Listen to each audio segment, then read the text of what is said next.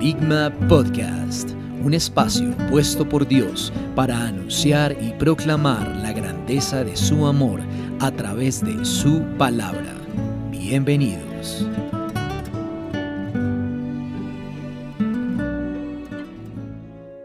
Hola, soy Julián Gil y te envío un saludo muy especial en este día. Estamos terminando el mes de noviembre y preparándonos para recibir el último mes del año 2020. Es un mes muy especial porque conmemoramos el nacimiento de nuestro Señor y Salvador Jesucristo. Hoy quiero dar gracias a Dios por tu vida y por la de tus familiares. Gracias Señor por darnos un lugar donde vivir, por darnos el alimento corporal y espiritual que necesitamos, por sanar aquellas heridas que hemos tenido, por mejorar nuestra salud y sobre todo por ser esa luz que sigue iluminando nuestro camino. Gracias Señor por tu infinita e inagotable misericordia con la que nos ves todos los días. Perdona Señor nuestros pecados, no permitas que caigamos en tentación y siempre manténnos alejados del mal. Te alabamos y te adoramos Señor, y como dice tu palabra en el libro de los Salmos, capítulo 40, verso 3. Puso luego en mi boca cántico nuevo, alabanza a nuestro Dios. Y así entonamos este canto. Esta noche, Padre mío, yo te pido, me enseñes a orar. Esta noche, Jesucristo nos enseña a hablar con papá. Esta noche se abren los cielos, su Santo Espíritu desciende en mí. Esta noche me rendiré en tu nombre pediré perdón, Señor. No me dejes caer en tentación esta noche,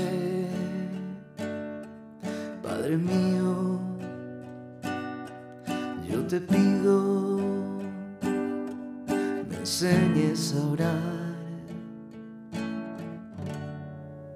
Con esta adoración de entrada, te pedimos Señor que nos enseñes a orar a través de tu Santo Espíritu, para que cada vez la comunión contigo nos lleve a crecer en nuestro carácter y veamos en tu palabra ese alimento espiritual que tanto necesitamos.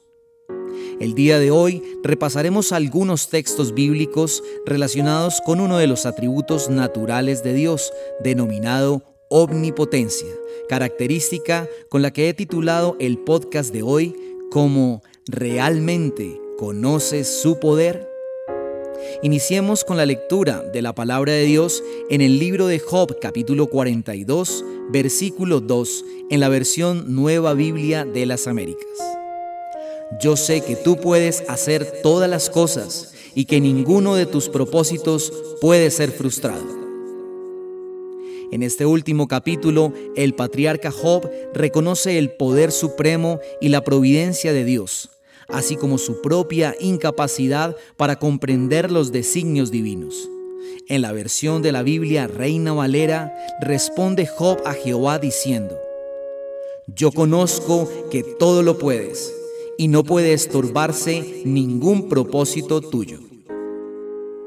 Ahora veamos cómo el profeta Jeremías, al orar a Jehová, también exalta su omnipotencia.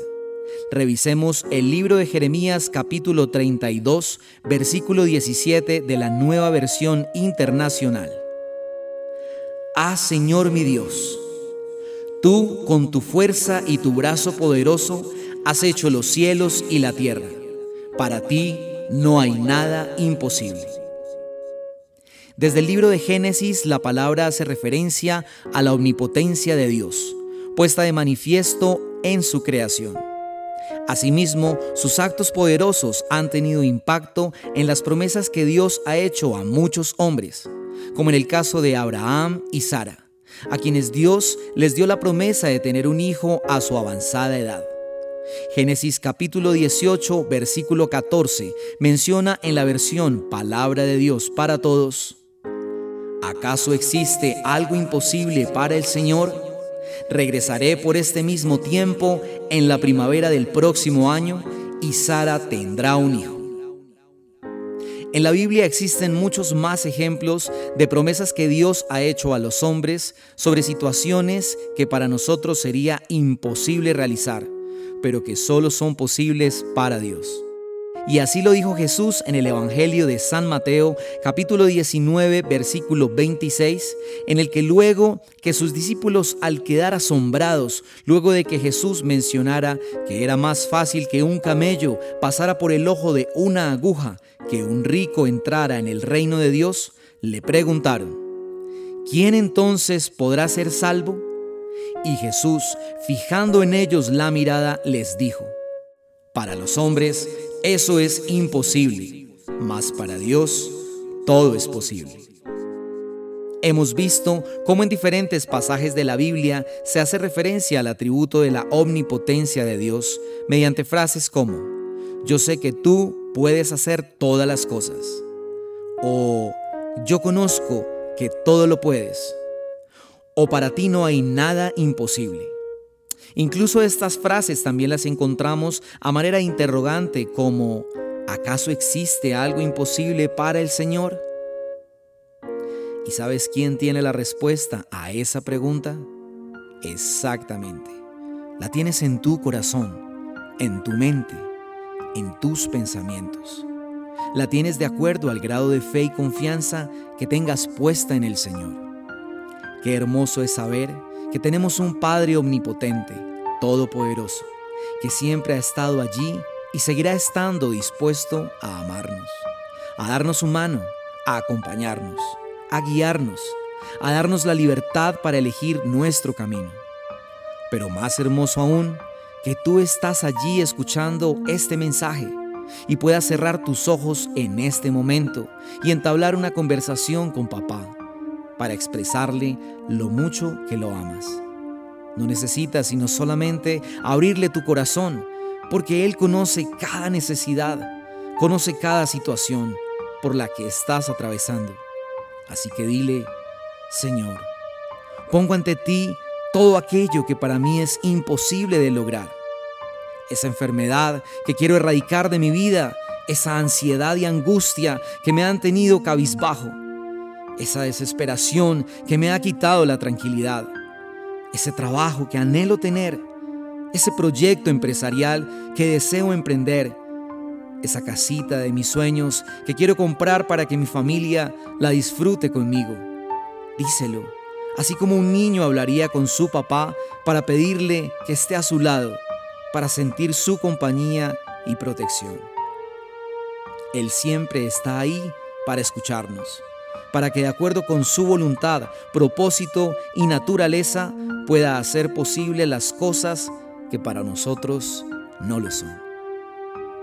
Sé que a partir de hoy y durante esta semana experimentarás el poder sobrenatural de Dios en tu vida.